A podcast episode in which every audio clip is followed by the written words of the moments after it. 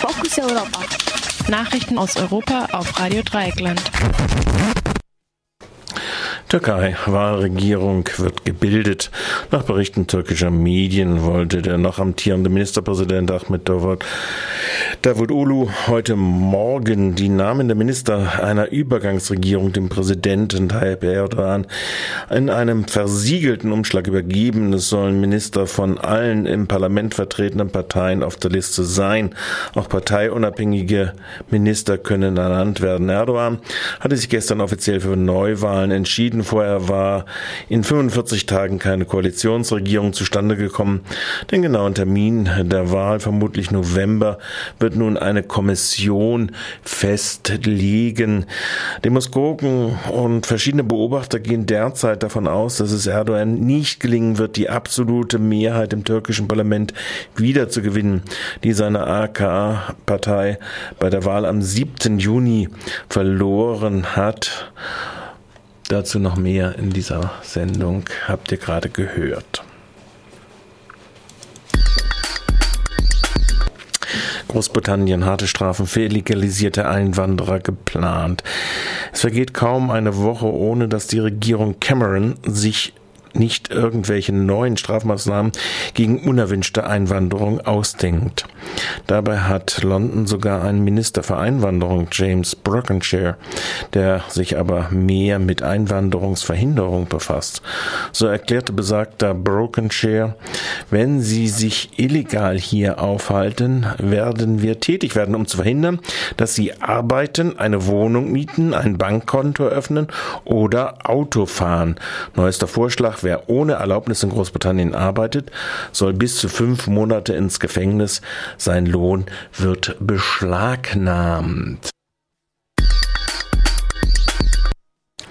Brand in geplanter Flüchtlingsunterkunft in Nauen war wahrscheinlich Brandstiftung. Der Brand in die, einer Turnhalle im Nauen in Brandenburg war nach bisherigem Erkenntnisstand der Polizei sehr wahrscheinlich Brandstiftung. Wie die Polizei mitteilte, ist ein technischer Defekt als Brandursache sehr unwahrscheinlich.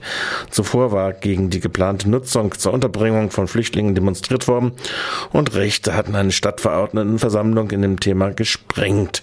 Die Halle sollte nur von September September bis Jahresende als Unterkunft für äh, Flüchtlinge dienen, die dann in mittlerweile zu errichtenden Containersiedlungen weitergeleitet werden sollten. Ab Jahresanfang sollte die Sporthalle dann wieder zum Oberstufenzentrum genutzt, vom Oberstufenzentrum genutzt werden. Das Gebäude brannte vollständig aus. Deutscher Justizminister für Bannmeilen um einige Flüchtlingsheime. Der deutsche Justizminister Heiko Maas, SPD, hat im ARD Morgenmagazin angekündigt, wo es nötig sei, Bannmeilen um Flüchtlingsunterkünfte zu erklären. In solchen Bannmeilen kann die Polizei anlasslos Personalien kontrollieren und Aufenthaltsverbote aussprechen. Als Beispiel nannte Maas Heidenau. Der zuständige sächsische Minister Ulbig gab darauf die Einrichtung einer Schutzzone um Heidenau bekannt. Nach langen Zögern hat nun auch Kanzlerin Merkel einen Besuch in Heidenau schon für den morgigen Mittwoch angekündigt. Die Unterkunft in einem ehemaligen Baumarkt war von rechten tagelang allabendlich belagert worden.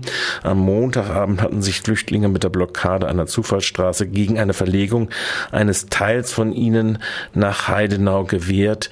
Die Blockade fand in Leipzig statt. Last not least, USA wollen Tarnkappenjacks nach Europa verlegen. Wie eine Sprecherin der US-Luftwaffe erklärte, werden, wollen die USA in naher Zukunft Flugzeuge vom Typ F-22 Raptor nach Europa verlegen. Raptor steht für Raubvogel. Damit soll auf nicht näher ausgeführte Drohung Russlands in der Ukraine-Krise reagiert werden. Der Raptor ist unter anderem wegen seiner enormen Kosten mit Wartung 350 Millionen US-Dollar pro Stück in den USA sehr umstritten.